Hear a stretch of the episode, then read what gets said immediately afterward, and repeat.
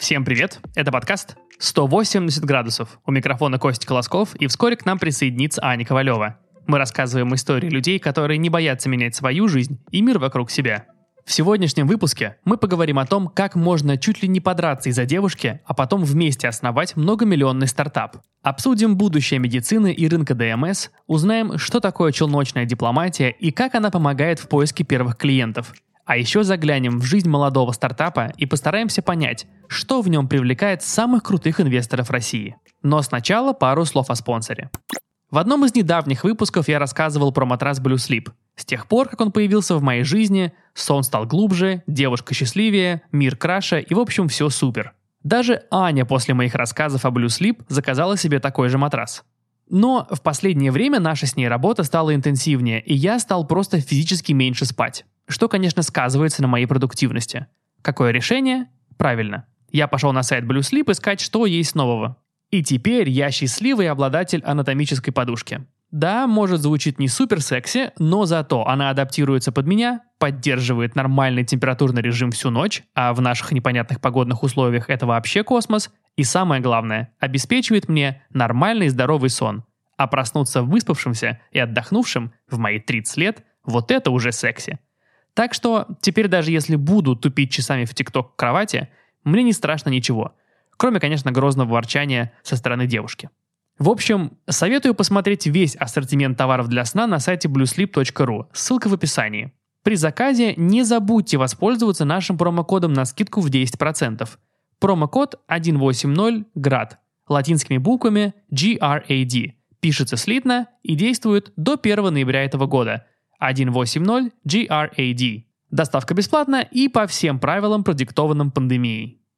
Ну что ж, сегодня у нас в гостях Марк Саневич и Михаил Белендинов, основатели платформы Best Doctor, которая ворвалась на рынок дополнительного медицинского страхования и уже привлекла внимание инвесторов со всего мира. Два выпускника факультета фундаментальной медицины МГУ решили запустить совместный бизнес, еще будучи студентами. Вышло это случайно. Ребята общались, но не были близкими друзьями, как нам удалось выяснить, даже недолюбливали друг друга. Но в один вечер они собрались на вечеринке, на которую никто кроме них не пришел. И тот ужин положил начало крепкой дружбы, которая вылилась в совместную работу.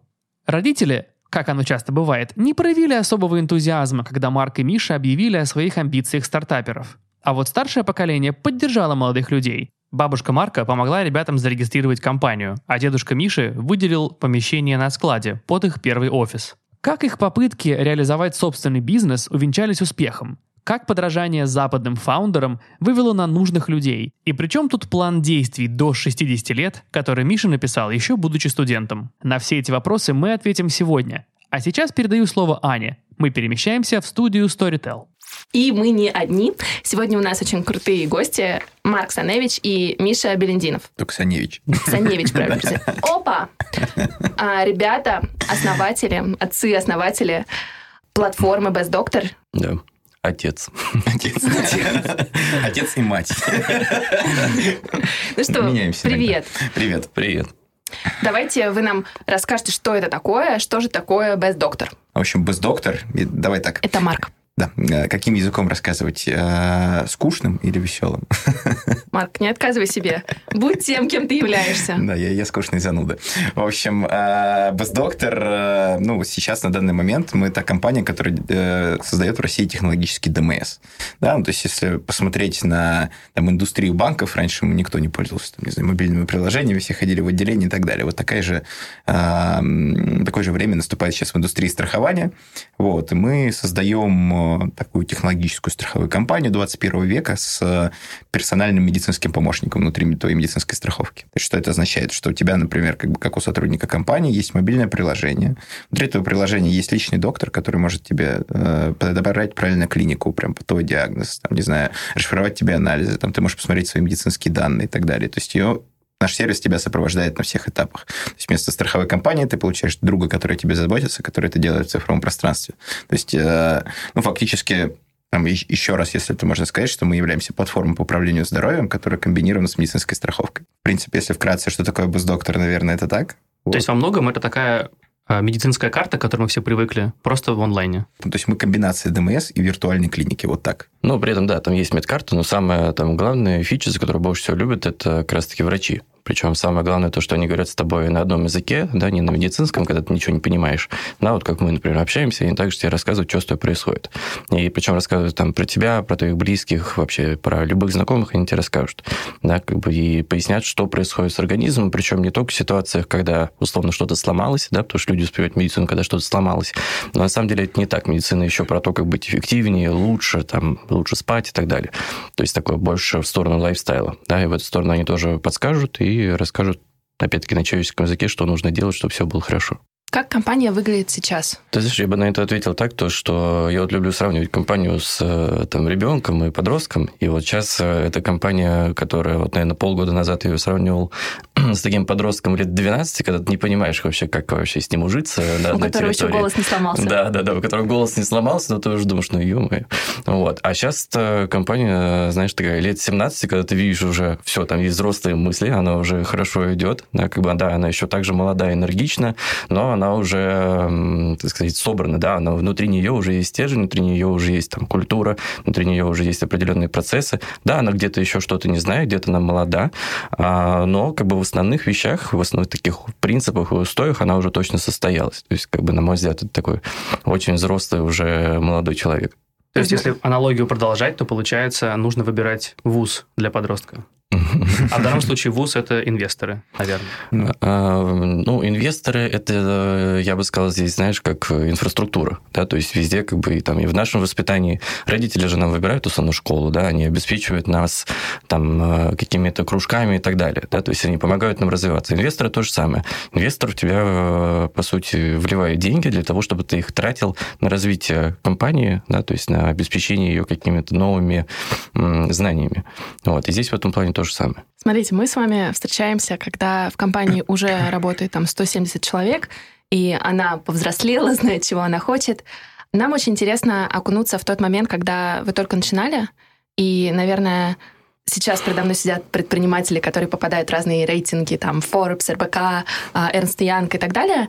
Но вот можете нам рассказать о своих студенческих временах, когда вы только задумывали сделать какую-то компанию? Жалко, что вы не видите, как мы сидим сейчас улыбаемся, потому что это такие прям ностальгические воспоминания. Да, ну, на самом деле у нас как бы вся эпопея с э, бизнесом началась в курсе на четвертом, вот, и понятное дело, что в тот момент мы еще не хотели сделать э, там самую крутую digital страховую компанию в стране, там, не знаю, э, огромную платформу по управлению здоровьем в Европе. На самом деле, ну, как бы те предприниматели, которые рассказывают, что, блин, вот у меня сразу там появилась такая идея, ну, как бы, скорее, либо они везунчики, либо они лукавят. Вот, потому что э, ну, как бы на самом деле э, путь всегда осилит идущий, тот, кто идет, ну, там, и может искать, и иметь правильно и быстро ошибаться, тот может чего-то достичь. Вот. И э, когда мы были еще на четвертом курсе, мы с Мишей тогда, в общем-то, еще не думали, то, что мы как бы уйдем полноценно в предпринимательство. Давай вот. я для наших слушателей поясню. Ребята вообще учились на фундаментальной медицине в МГУ. Да, да. И, в общем-то, это будущее э, медицины и врачи должны были быть. Конечно, да. Но ну, у нас, на, самом деле, очень, как я считаю, крутой факультет, один э, лучший в России медицинский. Там у нас учится всего 100 человек на курсе. Где-то там, э, чтобы пройти туда, нужно, по-моему, средний балл по ЕГЭ иметь 97 да, то есть в основном, ну, то есть э, как бы максимум 3 балла на каждом экзамене можно ошибиться, то есть сам, самый высокий проходной балл в МГУ. Вот. И там, по-моему, два преподавателя на одного студента, часть э, ведется на английском. То есть, ну, в общем, короче, университет у нас был очень крутой, как бы у нас часть выпускников сразу валит из страны в Европу или в Штаты, часть остается здесь, делает здесь хорошую как бы научную медицинскую карьеру, да, вот. И, в принципе, как бы мы шли по тому же пути. Вот. Мы с Мишей тогда для себя выбрали специальности э, онкоурология. Вот, то есть мы занимались э, раками мочеполовой системы и там э, еще параллельно как бы генетикой и молекулярной биологией, то есть связанные с этим, то есть разными методиками диагностики, исследований и так далее. Поэтому, ну, то есть ничего еще про страхование, про как бы digital там и IT мы не знали в тот момент. И, ну, просто у нас на самом деле, как бы было, было первые три курса, на первых трех курсах мы очень-очень-очень много учились. Фактически там э, реально день и ночь. Ну, как бы, как это в медицинском вузе нужно. На четвертом курсе как бы у тебя уже там начинается клиническая практика, как бы чуть-чуть времени становится побольше. Ты все равно должен время проводить в больнице, но э, так или иначе, так как, э, ну, не знаю, как бы мне про нас Миша многие говорят, что мы люди неуемной энергии, если у нас не занято 24 часа в сутках, то что-то как-то становится скучно, что-то надо еще делать. У вас освободилось 2 часа, и вы поняли, что нужно делать что-то еще. Было примерно так, но на самом деле в тот момент мы как бы еще на четвертом курсе с Мишей не были друзьями, вот, и подружились мы как бы только, наверное, там летом э, после третьего курса, до этого мы как бы э, друг другу недолюбливали, я бы сказал так. А что способствовало дружбе, формированию дружбы? Это там было несколько моментов. Мы были в общей компании, один раз у нас как бы на одной студенческой пенке чуть до драки не дошло. Вот, было такое, да. Потом, э, а потом мы поехали прыгать с парашютом реально к нашему другу на день рождения. А потом ты не захотел встречаться с моей бывшей девушкой. И все, он остановился с тобой. А, то есть у вас была девушка, которую вы не могли Нет, поделить? у меня была. Привет. Вот. Э, да, Миша думал, что я к ней подкатываю. Но это было не так. Ну, в общем, да. Спорный вопрос. Видите, он спорный до сих пор. Да. А потом еще, помнишь, был момент, когда мы как-то тоже собирались с компанией пойти куда-то в пятницу тусить, и никто не пришел, кроме нас стоит вдвоем. Вот. И мы, на самом деле, тогда чудно поужинали, потому что мы как раз обсуждали, кто что собирается делать дальше. Вот. И там у нас, собственно, и возник разговор вообще то, что хочется что-то свое попробовать. Ну, вот. Помню этот вечер хорошо, кстати. Ну, у, у моих однокурсников в основном было такое мнение, что даже если делать свой бизнес, то нужно сначала где-то поработать, а пойти набраться какого-то опыта, а потом уже делать что-то свое. Вот у вас не было такого, может быть, страха? Вообще нет. Ну, то есть, э, просто, понимаешь, здесь как бы э, у тебя такой... Э, мы вообще не думали в тот момент, что мы будем уходить из медицины. Вот такие, типа, ну, позанимаемся, короче, поделаем что-то там, будем врачами работать и параллельно как бы какой-то свой бизнес медицинский иметь, типа, ну, как бы зачем когда-то идти работать? Ну, типа, пару часов в день займем. Ну, да, да, да, да, да, как бы было такое ощущение. Потом просто оно затянуло, как бы поэтому, именно поэтому страха не было. Мы определились, что не будем идти в ординатуру, только э, за день до экзамена по э, аккредитации. То есть мы уже получили дипломы свои. И, э, в общем, когда мы получили дипломы, там тебя еще должен быть экзамен перед тем, как ты идешь в ординатуру. Мы к ним подготовились. В общем, тогда нам уже там Adventure предложил первые инвестиции. Мы просто сидели на кухне ночью, просто сказали, ну, как все, пора сжигать мосты, теперь мы не пойдем. Да? То есть это было только уже в тот момент, когда Доктор был запущен, у нас уже было тогда больше тысячи клиентов. Да, почти год было компании. Но я так понимаю, что тот момент, когда вы задумывали компанию, и то, какой вы видели изначальную идею, это все трансформировалось в процессе? Да, очень сильно. Да, конечно. Сначала мы вообще задумывали компанию как сервис, который будет э, про отзывы о врачах. Да, то есть на, к нам самим, как врачам, часто приходили запросы, порекомендуйте, посоветуйте, да, не знаю, к кому обратиться. И мы решили, то, что мы сделаем сайт, да, на котором можно будет все это дело прочитать и выяснить, найти реально хорошего специалиста. Но, как бы, чтобы вы понимали глубину вообще э, идеи, мысли о монетизации возникли у нас только где-то, по месяцев через четыре, когда мы делали проект. То есть, да, как бы мы не думали вообще об этом как о какой-то компании и бизнесе. Вот. И потом этот сайт превратился в то, что мы поехали в Тулу, собственно, пробовать его запускать. А в Тулу, потому что Марк из Тулы? А, ну, Марк из Тулы, Фил из Тулы. Фил – это наш а, третий основатель. А, он наш... А, он отвечал как раз за техническую всю часть. Хотя про него вообще очень тоже интересная история. Изначально он не умел программировать, когда мы его позвали писать нам сайт. Не знали, кого выбирать. Ну, да, как бы, потому что ну, тебе сложно найти кого-то, кто реально тебе напишет и будет хороший продукт. Ну, вот. А он был с Вестех, он умел программировать, но не, не на вебе. Вот, мы сказали, ты как бы научиться можешь? Он сказал, ну, я научусь. Вот, и он, собственно, это и сделал. Вот, собственно, мы поехали в Тулу, а, как раз тестировать всю эту идею. То есть у нас должны были быть клиники на одной стороне, в которых есть, собственно, врачи, и сами пациенты на стороне ну, веба. Вот. И мы пытались все это дело соединить. Поехали для этого в Тулу, провели там, по-моему, два месяца или даже три. Вот, и поняли, что там не сходится экономика. А, и уже после этого задумались о том, чтобы... Мы потратили на первую вот эту идею почти что год. Или даже больше, ну, где-то так. А, год примерно. Год, да. да. Мы увидели, что там экономика э, вообще не летит, ну, как бы, чтобы было понятно, было дешевле клинике обклеить автобус рекламой своей, нежели, да, через нас спускать какие-то, а, каких-то пациентов. Вот. Из-за этого ничего не летело. Мы вернулись в Москву, и наша идея была в том, то, что, да, у нас уже был готовый сайт, да, и наша идея была в том, то, что мы дадим пациентам легкий способ для записи, да, что можешь зайти на сайт и онлайн записаться. Больше ничего делать не нужно. Никаких колл-центров, никаких ожиданий, ничего вот этого. Мы приехали обратно в Москву, встали около одной из клиник, это была клиника МИДСИ, а, здесь на Фрунзенской недалеко. Вот, и мы начали опрашивать пациентов, как они вообще в клинику попадают, да, то есть э, как они записываются, долго ли они ожидают. Вот, и мы начали опрашивать, по-моему, где-то человек 50 тогда опросили, и они начали отвечать, что, слушайте, мы по ДМС, мы по ДМС, мы по ДМС, мы по ДМС. А мы никогда вообще на этот рынок не смотрели и не думали про него. То есть мы знаем, что он как бы где-то там есть, но никогда предметы на него не смотрели. Вот. А, а когда они нам начали так отвечать, мы решили вообще ну, на это повнимательно взглянуть. После этого мы еще постояли около нескольких клиник, и нам тоже много пациентов отвечало, что они именно по ДМС. То есть мы видели, что где-то 50% это ДМС, огромные цифры. А, и мы начали изучать вообще, как, как рынок устроен, сколько там денег. Ну, потому что за тот год, пока мы запускали свою первую компанию, мы уже ну, кое-чему подучились, мы там много книг прочитали, ну, мы поняли подход, да, какой да, нужен. В момент мы думали, что ну, теперь-то мы точно все поняли в предпринимательстве, короче, ща мы такую штуку зафигачим. На самом деле, конечно, все было не так. Вот, да, это... все было чуть сложнее, но, в принципе, так более-менее получилось. Ну, вот. это, э, это, как бы, понимаешь, когда смотря со стороны, а когда ты... Э, не, когда изнутри, да. Ты помнишь, ну, просто есть такой психологический эффект, который, ну, не знаю, я очень люблю, он часто в жизни встречается, синдром Данига Крюгера, когда ты э, на первом этапе, когда начинаешь что-то изучать, ты считаешь, что ты вообще просто чуть-чуть поучил, такой, и ты думаешь, что ты на пике просто профессионализма в этом плане, потом у тебя как бы наступает большой дип.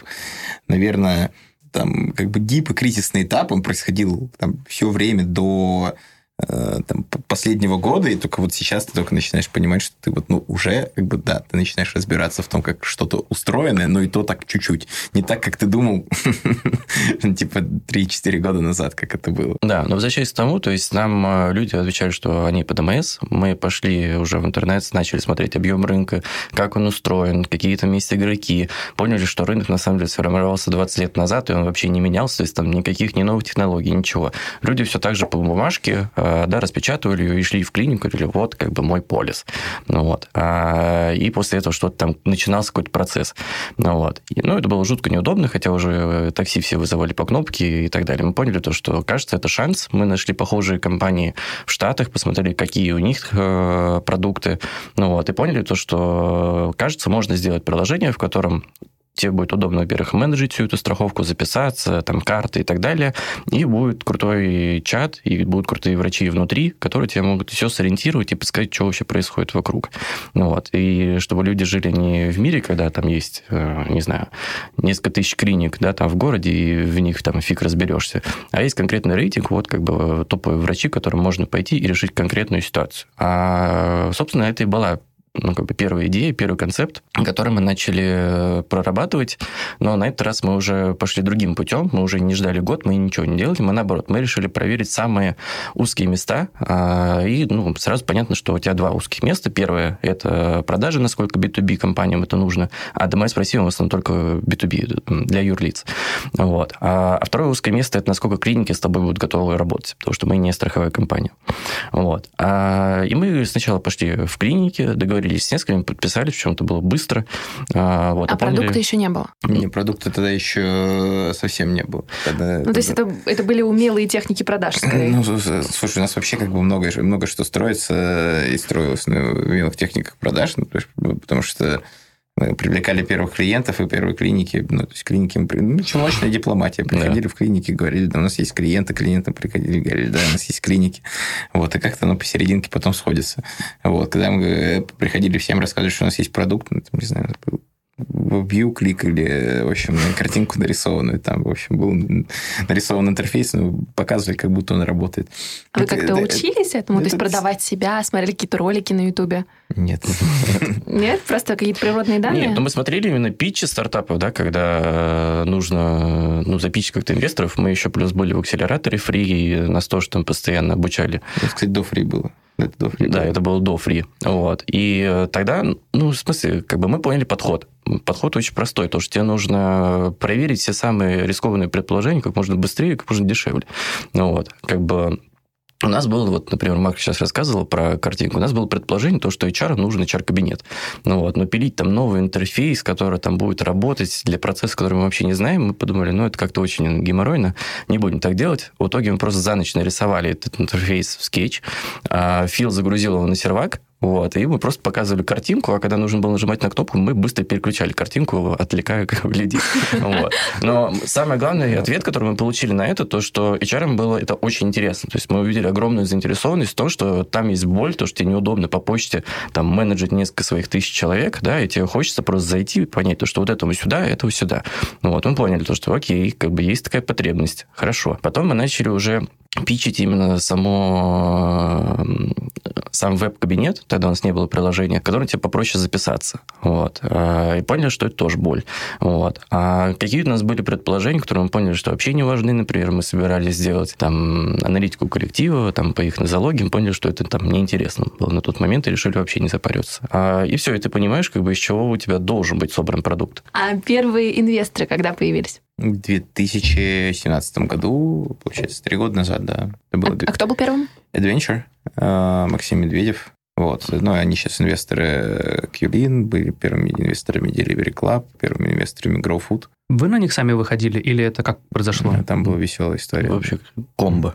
Там а, мы сначала пошли во фри. Это же фонд развития интернет, интернет-инициатив, правильно? Да. Почему пришло такое решение? Слушай, мы э, просто как бы, опять же, э, когда ты как бы молодой еще не знаешь, что делать, как бы э, копируй, используй карго-культ. Это как бы единственный возможный вариант, что, что ты можешь делать. Ты смотришь, типа, окей, типа западные стартаперы как бы идут в акселераторы, круто, тоже надо пойти в акселератор. Если ты меня спросишь, было ли это какое-то осознанное офигительное решение, то нет, конечно, мы просто пошли в акселератор. Нам надо где-то поучиться, наверное. Мы долго спорили, надо нам учиться или нет, потому что Такие, да мы же так все понимаем, что нас этом акселераторе научат. На самом деле, как бы мы сходили, там очень, очень круто было. И, ну, то есть, вот эти вот три месяца, которые мы провели, нам очень помогли. Ну, там, не знаю, как, как бы они помогли ребятам, кто уже там, типа, в бизнесе, в компаниях там был, но мы, как, как бы студенты, врачи, ученые, когда попали там в эту среду, это, на самом деле, помогло нам и с нетворком первым, вот, и нас тогда, я помню, учили продажи холодные делать, когда мы, мы с Мишей запирались, значит, в комнате, нам надо было звонить. То есть, а это сложно. Звонить вы очень не это любили. Сложно. Да, да, это да, в качестве да. тренировки было или прям... Ну, прям, ну, слушай, как бы тебе надо продавать свой продукт. То есть, как бы тебе нужно вызванивать там HR, и мы реально как бы Понятно, что мы тогда с холодных продаж ничего не продали, но experience был очень веселый, потому что э, как бы, я помню, что Мише было вообще очень тяжело звонить, но он мне старался поддерживать, поэтому тоже это делал. Вот. Да, да, да. Просто ну, как бы у нас там, в, в компании я больше за коммерческую часть отвечаю, там, Миша больше за операционную. Вот. И, э, но Миша меня все равно поддержал. Мы, короче, я помню, Звонили по очереди? Да, ну звонили по очереди, потом... Э, да, по, по, по... это было несколько дней. В один из дней мы решили, то, что мы начнем пить просто. Да, по 50 надо выпить, чтобы начать. Ну да, там была такая прокрастинация жесткая, поэтому... Да. да, да, типа... Но потом мы как бы все равно начали это делать, и... Ну, знаешь, как бы такие вот штуки там в э, выполнении каких-то задач, это очень страшно. Просто надо сделать первый шаг. Как бы Будет больно, неприятно, потом еще раз споткнись головой, ударься, и потом почувствуешь удовольствие. Вот, как бы во время были в акселераторе, там как бы случился пресс-релиз, нас пригласили на конкурс. Э, туда пришли и, в общем, написали ребята из Adventure. Я помню, мы сидим с Мишей, так я говорю, я говорю, Миш, слушай, он говорит, давай, типа, ты им ответишь, скажи, что генеральный директор им перезвонит, типа, через, через день. Вот. Ну, Попрошу своего ассистента. Да, да, да. Мы еще были, мы еще были, короче, э, такие юные стартаперы. вот. Мы думали, что надо, надо тут это пыли в глаза где-то пустить. Но, в общем, да, нас пригласили на эту премию Карпова. Adventure проводит ее как бы ежегодно. Там они не, не с целью инвестиций, а просто там с целью так сказать, э, вспомнить э, своего третьего партнера, который умер, к сожалению. Вот. То есть они там э, делают как бы, ну, определенный призовой фонд, который просто дает стартапам на развитие. Вот. Я помню, что когда мы с Максом познакомились, я ехал на эту премию, я, собственно, ехал, по-моему, откуда-то из больницы, Где-то у меня была практика. Я испачкался кровью, мне пришлось заехать купить рубашку новую. Это все, я, я поехал на пич в рубашке такой и чуть не опоздал на эту премию. Я помню, что влетел последний просто. И там уже все запичили, как бы осталось э, реально двое человек, я влетаю, все посмотрели на меня, типа, честно, типа, за нагневший чувак, я просто реально бежал. Вот. И потом, когда уже мы э, объявляли результаты, они объявляют сначала третье место, потом второе место. Я думаю, ну ладно, типа, что, как бы прибежал, не группы, объявляют первый. Вот, и такой, вау, типа, круто, это мы, да ладно. Вот, и, в общем, мы тогда выиграли эту премию. Э, я, я помню, и 10 тысяч долларов. 10, 10 тысяч долларов, да, которые нам дали наличкой. Это был первый раз, когда мы держали 10 тысяч долларов в руках, мы смеешься, такие смотрю, десятка. Ничего себе. Какие были ощущения? Вот, э, слушай, да, очень клевые были ощущения. Ну, чтобы ты понимал, мы потом приехали домой, мы там, у меня на кухне работали, у Марка разложили все эти деньги на столе. И смотрели на них можно было фоткаться на фоне еще. Мы фоткались на фоне. У нас есть фотки. Этих фоток нет в Инстаграме, конечно, но в у нас есть. Вот. Но с Максом мы познакомились э, уже как бы после этого, да, то есть после премии. Посидели поужинали, смешно, но тогда инвестировать в нас не хотел. Вот. Э, там, на самом деле, было были долгие достаточно переговоры после этого ну, как бы как-то как, как-то тогда он нас поверил. Мы иногда с Мишей как бы вспоминаем эту историю и говорим, что вот, э, Миша говорит, ну, я бы в нас тогда не проинвестировал, чувак. Я говорю, да я, наверное, тоже. Ну, потому что нам было тогда сколько? По 23, да, по 23 года. У нас еще не было никакого опыта в бизнесе вообще. А, мы только-только как бы заканчивали факультет фундаментальной медицины. В принципе, ну, да, как бы мы уже там, типа, строили компанию, у нас были какие-то результаты, но э, как бы, наверное, как бы, ну, опытный инвестор видит, что как бы у тебя достаточно энергии, как бы предпринимательских навыков заранее. Ну, конечно, да, он за нами наблюдал, когда мы спотыкались первые годы. Макс, что делать, мы не знаем. Он много нам советовал. вот. А как вы думаете, почему вы вас поверили? Слушай, ну, я думаю, что как бы комбинация некоторых вещей, просто как бы сложно, конечно, э, себя хвалить, но я, наверное, как бы скажу от того, как э, да. Вот. Э, Говори, как есть, Обо мне, Миша, отзываются люди, что, да, как бы, что, ну, у нас достаточно, как бы, ну, большая энергия внутренняя, да, то есть и там есть такое как бы ачиверство, лидерство, достигаторство, и, ну, там, не знаю, визионерство. То есть мы хорошо умеем придумывать, э, там, я не знаю, как бы у нас круто получается реализовывать, круто, ну, на самом деле, э, получается проходить через вещи там стрессовые, которых люди бы уже, наверное, давно сдались. Да, не, я бы сказал бы то, что здесь еще есть и второй фактор, потому что сам рынок хороший, да, потому что он большой, да, это рынок на стыке медицины и страхования, в котором, а, ну, до нас там не было никого, по сути, из э, стартапов, кто что-то там делал. А ну, как вот. это, типа, MedInsurTech? Да, это MedInsurTech называется. Есть такой сегмент действительно. И вот мы в этом сегменте по размеру а, вторые в Европе сейчас. Вот. Я надеюсь, что когда-нибудь мы будем первыми и единственными. А первый... Первая французская компания Алан, да. да. Вот. Ну, просто чтобы понимали, как бы Health InsurTech, да, это рынок, который больше, чем... Ну, то есть вообще как бы Health Insurance Market, рынок медицинских страховых мира, он больше, чем рынок нефти и газа. Вот. И, конечно, это гигантский рынок, который растет каждый год, на самом деле, через э, там, 10 лет он будет еще больше, через 20 лет он будет еще больше. Потому что чем дольше человек живет, тем на самом деле больше он болеет. Потому что организм не идеально устроен. Как бы мы рассчитаны были с точки зрения э, эволюции где-то на 30-40 лет жизни. Вот. Но сейчас уже умеем жить до 80. Вот. А еще позже как бы научимся жить еще дольше. Да? Ну, соответственно, как бы чинить и поддерживать себя, ну, для того, чтобы поддерживать себя как бы в нужном состоянии, как бы не только там просто здоровым, но и эффективным, как бы в этом направлении медицина сейчас развивается. То есть и, как бы мы одно там, ну, с точки зрения нашего технологического вижена из, из таких инфраструктурных решений, которые позволят объединить клиники, докторов, пациентов как бы через единую платформу, на которой происходит и как бы экономическое взаимодействие, и там цифровое взаимодействие, обмен данными, который там, по-настоящему позволит людям без экспертизы в медицине следить за своим здоровьем, управлять как бы своими показателями и, там, и делать это эффективно, пользуясь инфраструктурой здравоохранения, которая вертикально интегрирована внутрь платформы. А вы себя видите в первую очередь предпринимателями? Или всегда врач это на подкорке и это остается?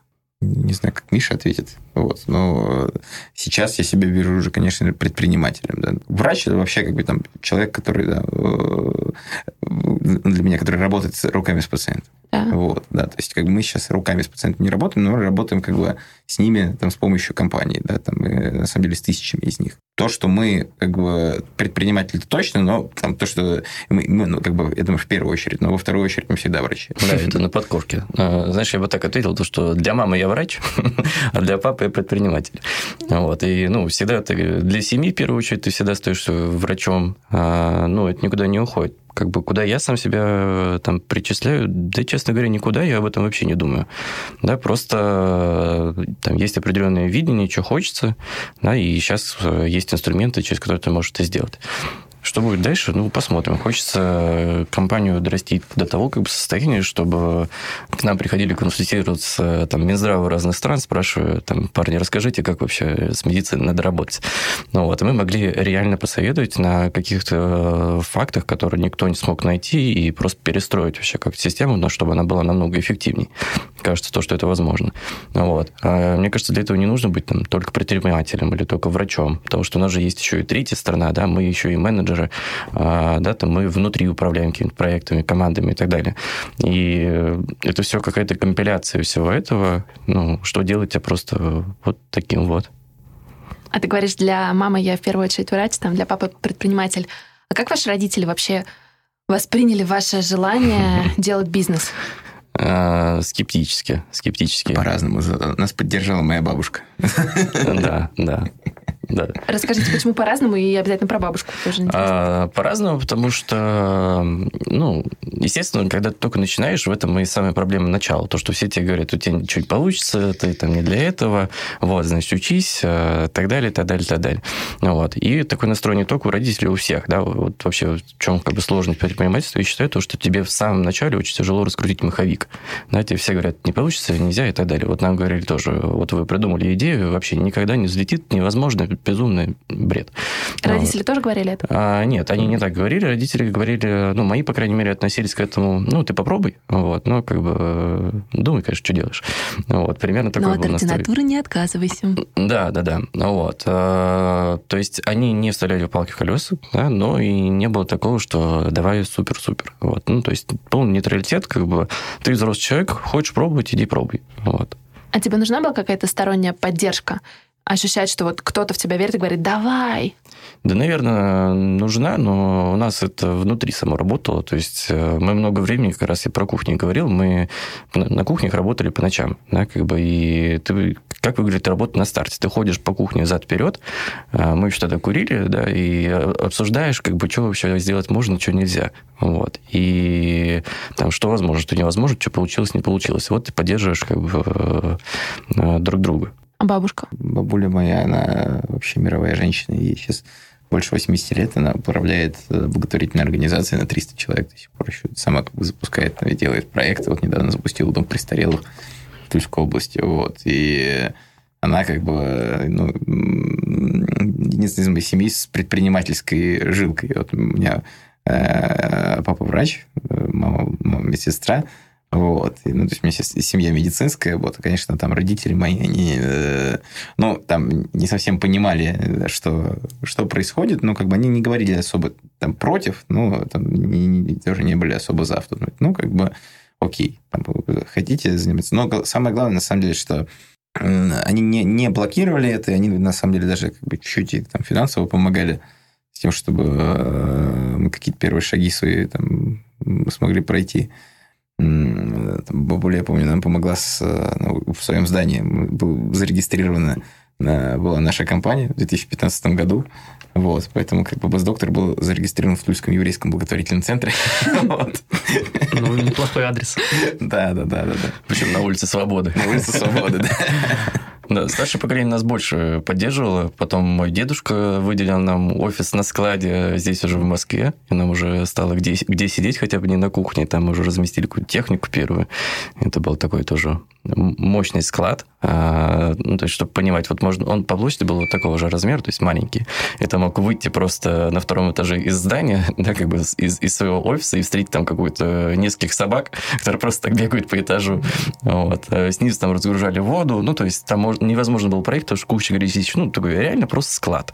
Ну, вот. Но мы там сидели, это ну, вообще тоже хорошо помогло. А был момент, когда э, родители к вам пришли и сказали, слушай, ну вот я что-то особо не верил, ну, круто же, у меня был после, после Форбса, и, и там, когда мы попали в, рей, ну, в рейтинг 30 до 30 и выиграли в категории предпринимателей, мама, мама мне сказала, что мной гордится. А тебя, Миш? Ну, это было как-то постепенно. То есть, э, да, после рейтинга э, там сказали «да», а, Хотя, на самом деле, до этого это произошло. Я помню, у нас, э, когда мы подняли, по второй раунд, в «Ведомостях» вышла про нас там статья, и папа, значит, приклеил Э, на стену. Ну, вот, и после этого я понял, да, кажется, они гордятся. А вот у вас у самих был какой-то момент, когда, может быть, вы подняли инвестиции, или вы поняли, что, ну, типа, чувак, я, я реально делаю классную вещь, Потому что не у всех предпринимателей оно есть на старте. И это, иногда это, очень хочется. Это, это опасно. Это опасное ощущение. Вот не знаю, как бы мне кажется, что ну, мы сами такие люди, как бы, что, ну, не знаю,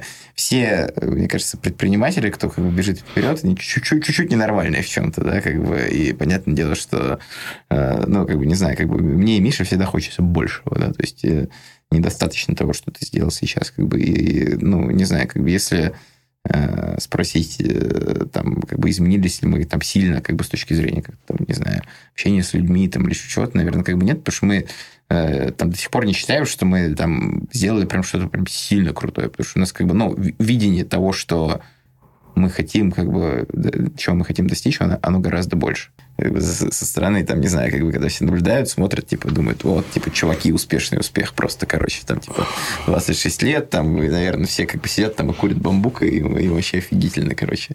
На самом деле, ну, то есть мы через столько, там, и личностные кризисы проходим, и, как бы, там, ну, ежемесячно столько всего случается, как бы, с чем нужно там действительно бороться, вот, как бы, и когда с самим собой, когда с какими-то ситуациями, и там, когда с какими-то людьми, когда, там, не знаю, э, с какими-то обстоятельствами. То есть тебя, ты находишься в вечной такой борьбе, как бы, и чего-то достигаешь. Только в этом что-то может получаться. Ну, то есть, э, если кто-то бы сказал мне, что этот путь будет настолько сложный, я не знаю, согласился бы я вначале. Да, на этот счет мы вообще как бы любим обсуждать про то, что если бы мы знали вообще весь этот э, продукт рынок и сложности, в самом начале бы, может быть, и не пошли бы. Да, и отвага тогда нам помогли. Очень много. Относительно предпринимательства ощущений, у нас есть э, директор по продажам Зак. Вот, и он на Фейсбуке очень классный пост опубликовал про предпринимательство, который я очень люблю. Он сказал, то, что предпринимательство это как беременность. Э, ты вроде бы беременный, но ты не знаешь, сколько раз ты до этого занимался любовью. У него это немножко там пожестче сформулировано, но как бы смысл хороший. Это правда. Про деньги очень интересно. Привлекать деньги сложно, привлекать деньги в пандемию еще сложнее. Вы, получается, недавно привлекли 4,5 да, миллиона? Да. От фондов каких? Uh, Adventure, Target Global и Level One. Да, мы пообщались немного с инвесторами, угу. которые в вас сложились ну, с представителями фондов, скажем mm-hmm. так. А, вот а, что мне сказали. А, ребята классные, но немного зеленые, хватаются за все. И вот очень интересно, а, как вы выбираете, чем заниматься, и когда вы решаете, например, мы в это идем, мы в это не идем, потому что среди ваших преимуществ называли офигенную, э, офигенное внимание к деталям и к пользовательскому пути. Сказать, что очень мало компаний в России думают о том, как сделать классно пользователю, а вы, в общем, очень такие пользователя-ориентированные. Client-oriented, guys, yes. Thank you. выбираем уже не мы, выбирает уже система принятия решений, которая э, там у нас в компании построена. Но, в общем, как бы э, там действительно мы просто всегда живем в ситуации ограниченных ресурсов. То есть, как бы если вы думаете, там, что 4,5 миллиона долларов это много для развития как бы страхового бизнеса, это очень мало. Очень мало, правда. То есть то, что мы сделали как бы на там, предыдущие, э, получается, 3,6 миллиона долларов, как бы наш конкурент сделал на 25 миллионов евро. Вот, то есть, как бы с точки зрения эффективности, как, как это работает. Поэтому мы работаем в очень сильной ситуации ограничения ресурсов. Как бы она тебя учит, на самом деле, выбирать. Приоритизация, как бы это тупо не звучало, но как бы есть несколько принципов, к которым как бы, наша компания всегда идет. То есть мы а, действительно верим и понимаем, что там страхование в этом мире должно быть другим. Оно должно быть клиентоориентированным. Да? То есть многие из нас сталкиваются с ситуацией, когда там, не знаю, компания тебе что-то запрещает, ты не можешь дозвониться и так далее. То есть это, это рушит твой как бы, пользовательский опыт полностью. Если ты даешь хороший пользовательский опыт, ты там, не знаю, разрешаешь пользователю делать больше, как бы, то да, как бы может быть там на каких-то этапах чуть-чуть хуже экономика, но с помощью технологий ты ее можешь оптимизировать. самое главное, у тебя будет большая LTV. То есть э, клиенты будут с тобой сильно надолго. Если они сильно надолго с тобой, бизнес будет экономически эффективным. Вот про это нужно думать. Ну, я бы сказал то, что на самом деле у нас раньше была такая болечка, да, и мы хватались за все подряд, а, но это как раз-таки и плюсы, и минусы того, что мы Эм, да, только начинали, потому что тебе позволяет начать как раз то, что ты ну, берешься просто как бы, ну вот, давайте попробуем. Вот, и у нас долгое время было так, Иногда сейчас это тоже остается так ради того, чтобы не превращаться в такую прям закостенелую да, организацию, несмотря на то, что у нас есть стратегия, у нас есть квартальное планирование, у нас есть таргеты, да, куда мы смотрим, идем, все это как бы у нас есть. А, и там же тоже где-то это сделано экспериментами, да, и ты не можешь как бы экспериментировать, если ты не берешься. Поэтому мы считаем то, что а, да, есть как бы общий вектор, да, но ты можешь как бы что-то пробовать со стороны, просто понимая какие-то сигналы рынка. Да? То есть я не могу сказать то, что мы предприниматели со, со стажем там 40 лет. Нет, а, это не так. Мы предприниматели со стажем несколько лет. А, и мы сами это хорошо понимаем. Да? Именно поэтому мы всегда готовы учиться, мы слушаем. Да? У нас нет такого, что я решил вот так, и я никого не слышу, и там пошел там на 5 лет, и все в итоге сломалось. Нет, а наоборот, мы как раз и понимая это, мы гибкие, да, то есть ты, ты воспринимаешь обратную связь, ты сам ее даешь.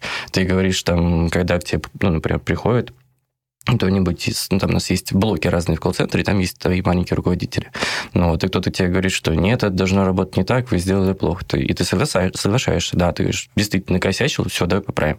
Ну, вот это тебе помогает ну, быть э, очень таким открытым. Но в то же время, вот еще один комментарий, который мне дали, да, а, представители ваших инвесторов, а, в том, что вы все-таки привлекаете самых лучших инвесторов и предпринимателей этой страны. И таким образом, да, у вас нету какого-то огромного багажа опыта, но, с другой стороны, в вас хотят вкладываться. И вот я хочу, может быть, чтобы вы дали какой-то совет из своего прикладного опыта для наших слушателей, которые тоже, может быть, а, начинают какой-то бизнес, и они мечтают о том, чтобы на них обратили внимание заметные предприниматели. Вот что, может быть, есть в вас, что можно воспитать в себе и обратить на себя внимание? Хороший бизнес. Хороший бизнес. Ну, понимаешь, мне кажется, это комплекс факторов. То есть, э, конечно, в первую очередь это то, какая компания, да, и как она перформит. Потому что они же инвестируют не просто так, у всех есть э, понятные причины, почему люди вкладывают э, в компании деньги. А, да, и для этого нужна перформящая компания, которая достигает определенных целей. Да, у нас вся отчетность на протяжении этих лет идет только в гору. Полностью с тобой не соглашусь здесь, потому что есть как бы traction, traction согласен, как бы, но это уже последний этап, потому, с точки зрения привлечения инвестиций. А вот, ну, а первые этапы, как бы, про то, что мне всегда говорят ребята, что вкладываемся мы в первую очередь всегда там на seed стадии, как бы, и раунд стадии в команду. Да, какая бы ни была бизнес-модель, на самом деле, ну, может 35 раз упасть. Как бы нужны люди, которые могут, смогут сделать поворот, восстановить и так далее. Ну, то есть э, все равно, когда ты там э, общаешься с фондом, ты э, как бы собеседуешься, смотришь всегда на рынок, на самом деле, как бы, потому что чем больше рынок, тем больше как бы, у тебя есть возможность ошибаться. А в вашей, ну, в вашей паре... В вашей паре фаундеров а за продажи отвечаешь ты. Ну, за коммуникацию, за продажи. Да. А Миша за... Операционку. Ну, за все, что у нас... Э, ну, на данный момент я отвечаю за менеджмент, да, то есть у нас еще помимо этого есть блоки, а, которые, собственно, весь сервис, да, сами врачи, со всеми там линиями поддержки. Эта история связанная с э, клиниками, да, у нас сейчас больше там 7 тысяч а, контрактов по стране, и через партнеров там еще 7 тысяч. А у нас э, есть еще дополнительно все финансы, да, которые плюс с рисковой моделью, которая считает именно стоимость контрактов, и нужно понять, сколько потратит этот или вот этот коллектив. А, это HR-направление, да, потому что, как мы говорим, здесь менеджмент, целеполагание, это же тоже не просто так рождается.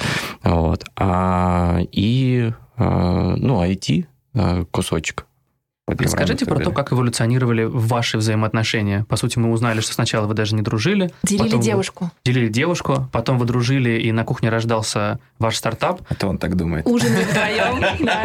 А вот сейчас, что из себя представляет? Вам, Да, сейчас вы доросли, расскажите про вашу пару. Мы к этому вели. Нет, ну, на самом деле, как бы вам дружба помогает, помогает, или тут очень это простой ответ. Тут, э, понимаешь, просто мы проводим вместе почти 24 часа, как бы почти 7 дней в неделю. Ты не можешь не дружить, когда ты так рядом вместе постоянно. Мы про друг друга знаем, кто за что переживает, э, кто за что рад, как бы кто, ну, что делает. Конечно, ты будешь дружить, потому что, ну, а у тебя иначе не получается, потому что ты как бы ты все время вместе в одном помещении решаешь э, общие, очень сложные вопросы. Да, Слушай, ну а здесь- как же вот все говорят, не миксуйте дружбу и бизнес. а, нет, ты не можешь миксовать дружбу и бизнес в том случае, если ты сначала там 15 лет дружил, а потом такой, о, давай запустим компанию. Вот, вот это неправильный подход. А если ты сначала запускаешь и потом дружишь, вот у нас же она тоже ну, развивается там поэтапно, тогда все в порядке. А вот. вы, получается, подружились на моменте старта? Ну, на самом деле. Ну, Да. я, я бы сказал так, что мы как бы приятельствовали до, да, там как бы химия какая-то у нас произошла человеческая, потом уже мы... э, Человеческая. Да. Вот. Да, И- потом уже случилось. Ты знаешь, вот э, очень хорошее сравнение, которое я люблю, про то, что партнерские отношения, они очень похожи на отношения между мужчиной и женщиной, только эскалированные в сто раз. Да, потому что там в семейной паре у тебя там какие-то проблемы происходят, не знаю, раз в три месяца, здесь у тебя проблемы через день. Здесь у тебя постоянно какие-то истории, которые ты должен решать, и ты их, правило, должен решать вместе, и, и из-за этого договариваться, да, из-за этого, ну, вообще, я бы сказал, то, что глубина как бы отношений и понимания друг к другу, она, ну, выше, чем, мне кажется, даже просто там в семейных парах, ну, каких-то, наверное, молодых. Ну, вот. Просто потому, что ты постоянно проходишь через вот такие вот какие-то проблемы. Ну, это сложная работа, на самом деле. Да. То есть, ты проводишь 24 часа в сутки с любым человеком, как бы, тебе в любом случае э, э, как бы, какие- какие-то конфликты, они начнутся. И, как бы, они, конечно, бывают. Ну, Когда-то не бывает побольше, когда-то не бывает поменьше. Э, Вот, ну, как бы у нас есть там наши коучи, которые нам помогают там их разрешать, например, в какие-то моменты, как бы там выстроить правильно там систему управления разрешений. Есть какие-то ритуалы, которые нам помогают это делать. А Это какие тоже- ритуалы? Это тоже большая работа. Ну, там как бы, э, раз, э, э, ну, мы сейчас договорились, например, раз в неделю ужинать, да, вместе, как бы обязательно, там, э, раз, раз в три недели, как бы, по пятницам вместе пить ходить, например, да, ну, как бы, тоже ритуал, там, который... А есть какое-то правило, типа, не обсуждаем работу? Или, или работа Нет, как настолько... раз, как, раз, как раз обсуждаем, но просто в разрезе каких-то тоже там личных вещей. Вот, а находите ли вы время на личную жизнь? А, ну, давай отвечу.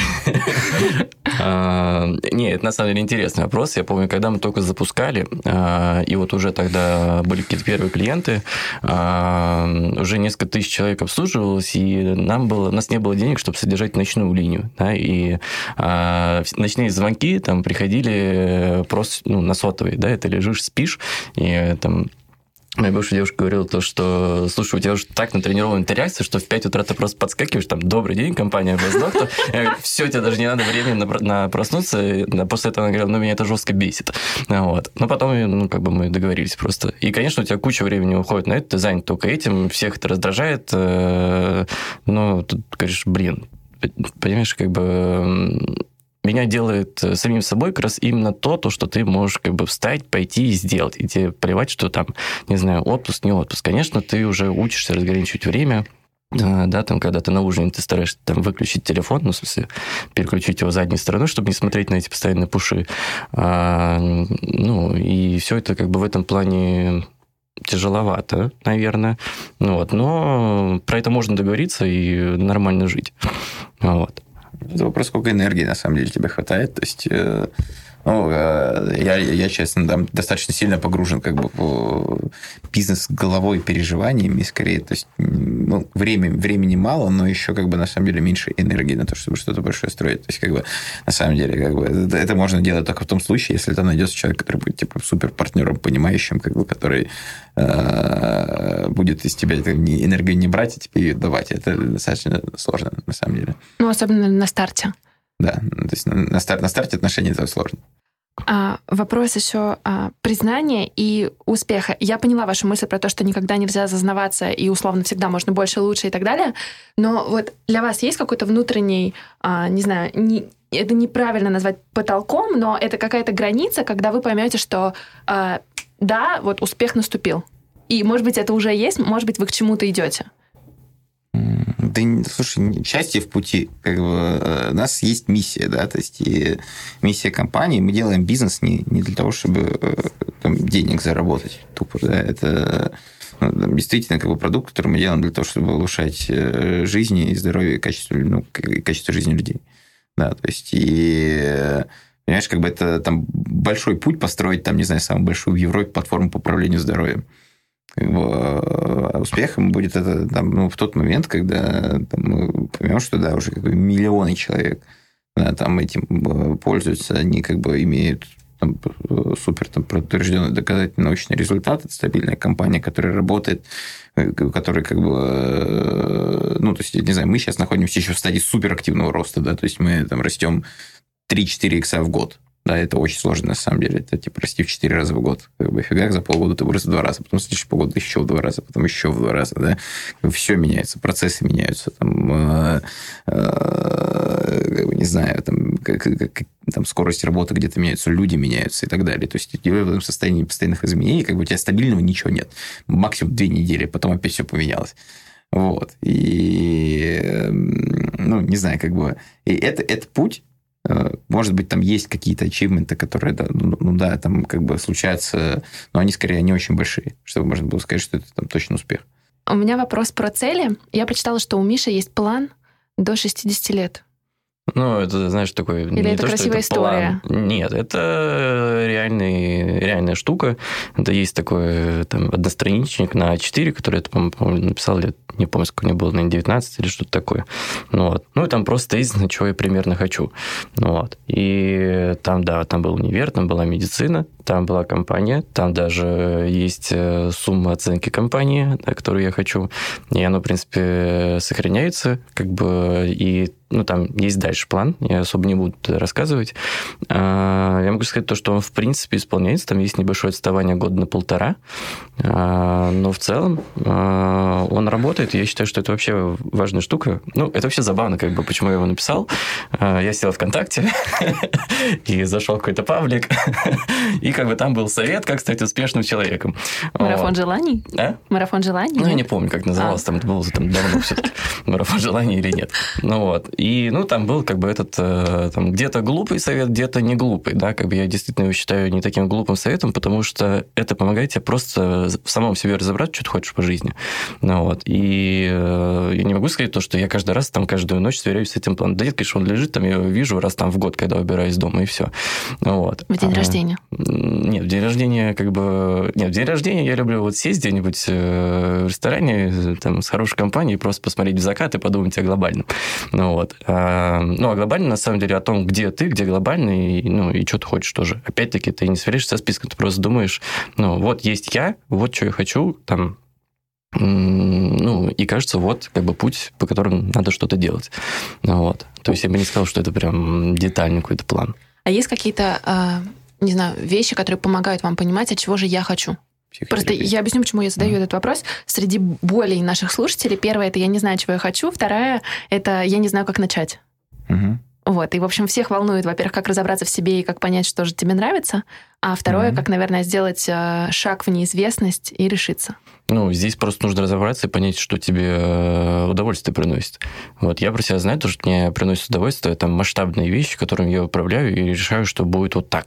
И, и там, ну, и потом достигать этого туда. Вот мне это просто нравится.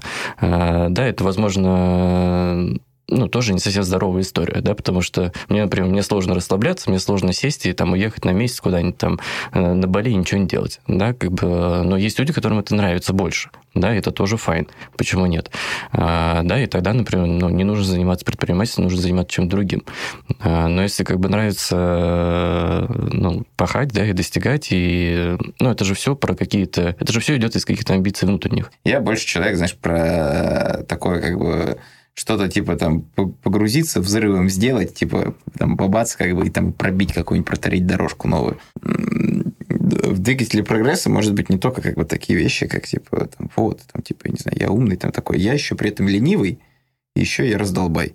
Вот, как бы. Ты сейчас про себя? Да. Правда, серьезно? Правда, на самом деле так. Вот. Ну, получается, что ленивые люди, они, в принципе, двигатели прогресса, потому что нужно все упросить максимально, чтобы Ну, можно так, было... И, то есть, я знаю, что как бы я, я ленивый, и Миша тоже ленивый, но как бы ну, вопрос в том, что э, просто нам неохота делать лишних действий, мы придумаем, как, как путь сократить, понимаешь? То есть, э, и... А Ну, в чем выражается ваша лень, простите? Просто вы работаете по 24 часа в сутки, и Миша не ездит на Бали.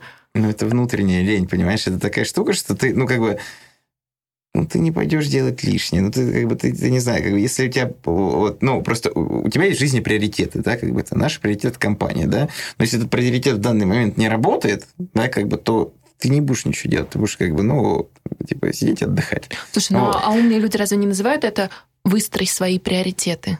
Ну, это приоритизация. Например, кто-то... Вот многие люди не умеют это делать.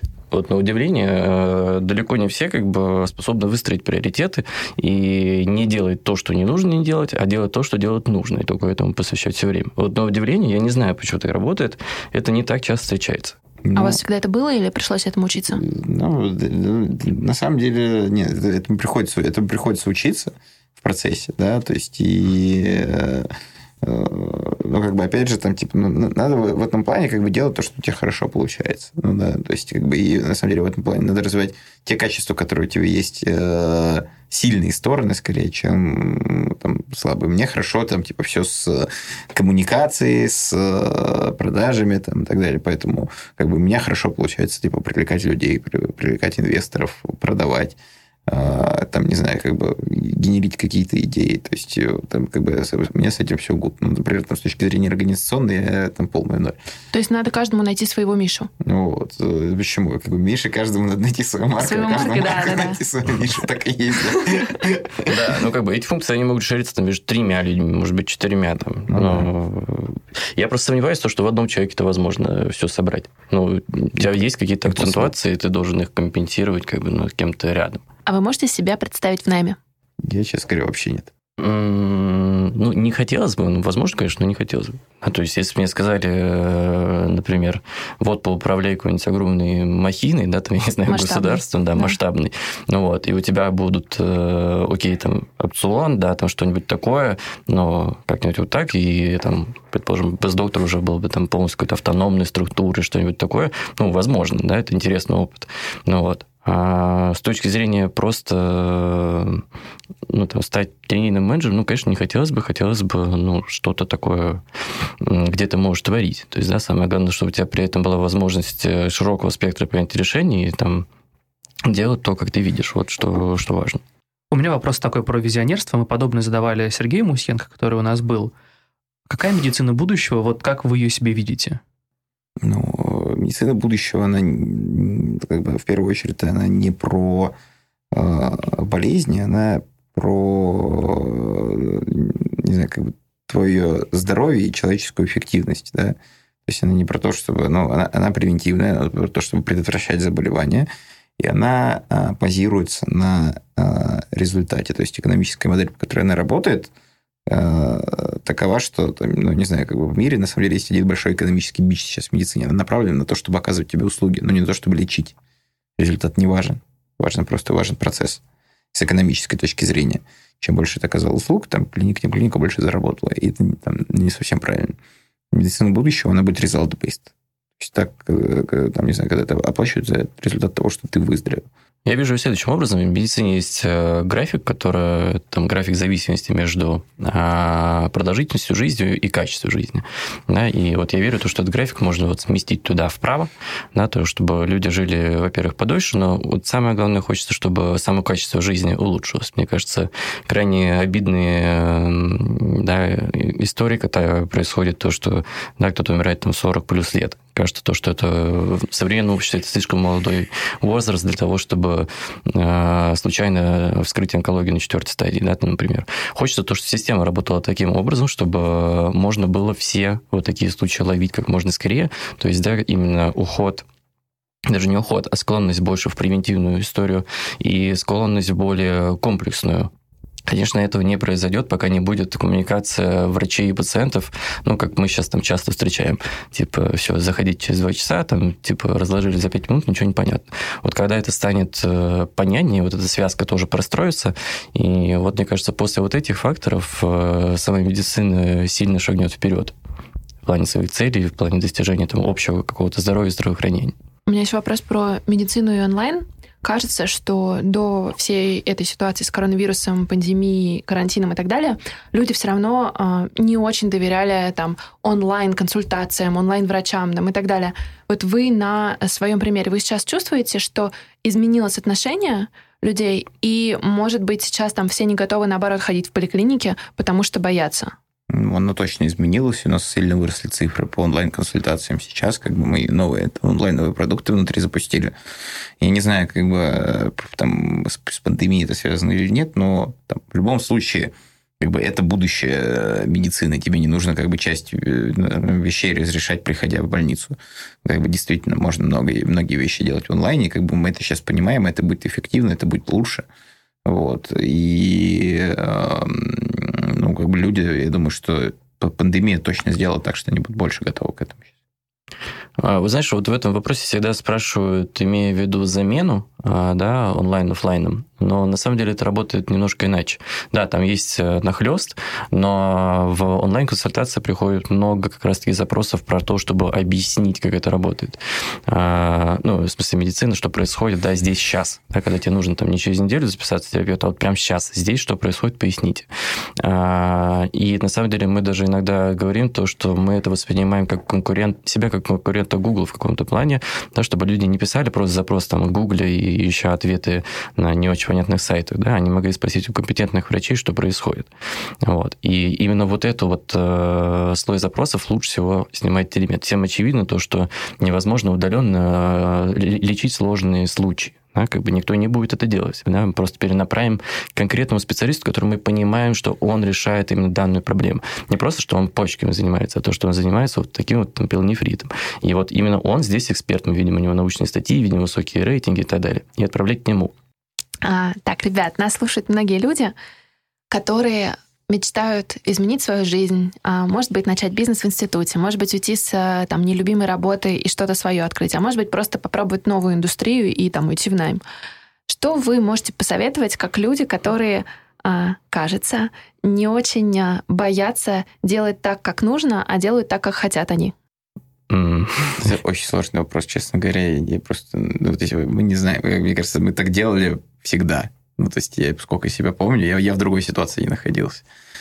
Поэтому, ну, что, что можно посоветовать, как бы, мне кажется, оно все будет звучать всегда банально, как бы, какой-то совет никогда невозможно, как бы, единственное, что могу посоветовать, это сказать, что никогда невозможно найти волшебную пилюлю для того, чтобы преодолеть себя. Это всегда огромный и тяжкий труд. Если кто-то, не знаю, вдруг надеется, послушав что-то, как бы, ну, смотивироваться может быть, но после этого, как бы, предстоит очень большая работа как бы нужно просто э, с собой договориться, что там, ну, ты как бы этот шаг сделаешь и будешь себя достаточно мотивировать, понимая, в каких моментах как бы ты можешь лажать, в каких моментах нет. На ну, что-то большое и новое, наверное, так. Да, здесь вообще сложно дать какой-то совет, потому что я вообще не очень люблю советы, у каждого своя история. А, да, часто, например, э, к нам иногда приходят на собеседование люди, которые ну, тоже, например, хотят что-то свое, и ну, их надо спрашивать, почему а, нет, и, как правило, это связано с тем, то, что уже есть много каких-то дополнительных обязательств, да, например, там, что-то семья или что-то, а, ну, какие-то финансовые зависимости или еще что-то.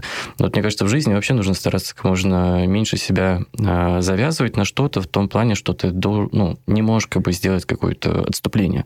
А, все это предпринимательство, это же самое как бы сложное как раз-таки, мне кажется, именно начать и вот раскрутить маховик, и поэтому Здесь, э, да, мы вам говорили то, что не было особо с рынка как бы доверия к нам, никто не говорил то, что э, супер-супер, да, никогда такого не было. А здесь помогает только то, что, ну, ты берешь и делаешь. Вот у нас был, на самом деле, достаточно понятный срок, когда мы могли э, там, запустить, не запустить компанию. Вот, да, до конца шестого курса у нас было время, и мы это понимали, да, что когда это закончится, там наступит уже какая-то другая жизнь. Все, как бы есть четкий дедлайн. Поэтому мне кажется, что для того, чтобы начать, да, нужно, э, во-первых, для себя принять такое решение, что ты готов это рассмотреть, и что тебе не важно, что будут говорить люди, пока ты сам не убедишься в обратном. И должен быть какой-то ну, дедлайн, да, сказать то, что окей, я, например, не инвестирую себя да, в работу, на которую работаю, а стараюсь там экономить свой там, потенциал или вообще с нее ухожу. И вот, например, у меня есть полтора года, когда я пытаюсь что-то сделать. Вот там у меня есть столько денег, и все, я больше себе не отвечаю на вопрос, как бы надо, не надо ли этим вообще в принципе заниматься. У меня есть вот чистое время, в котором я свободен, э, иду и, ну, творю. Вот. Когда это время заканчивается, да, ты уже, ну, либо это пересматриваешь, или возвращаешься. То есть поставить дедлайн и дать себе свободу в рамках да, этого дедлайна. Да. Ну, круто. Спасибо. Спасибо. Спасибо. На этом на сегодня все. Большое спасибо, что были с нами. Мы очень ценим обратную связь, поэтому будем супер рады, если вы запостите в Инстаграм, в сторис, то, как вы слушаете наш подкаст. Отмечайте Аню по тегу at Аня Ковалева, чтобы мы вас не потеряли. Подключайтесь к нашему телеграм-каналу 180 градусов, а еще пишите на почту 180 собака brainstorm.fm. Мы всегда рады разным предложениям и всегда открыты к коллаборациям. Спасибо большое и до скорых встреч. Всем пока. Производство Brainstorm FM.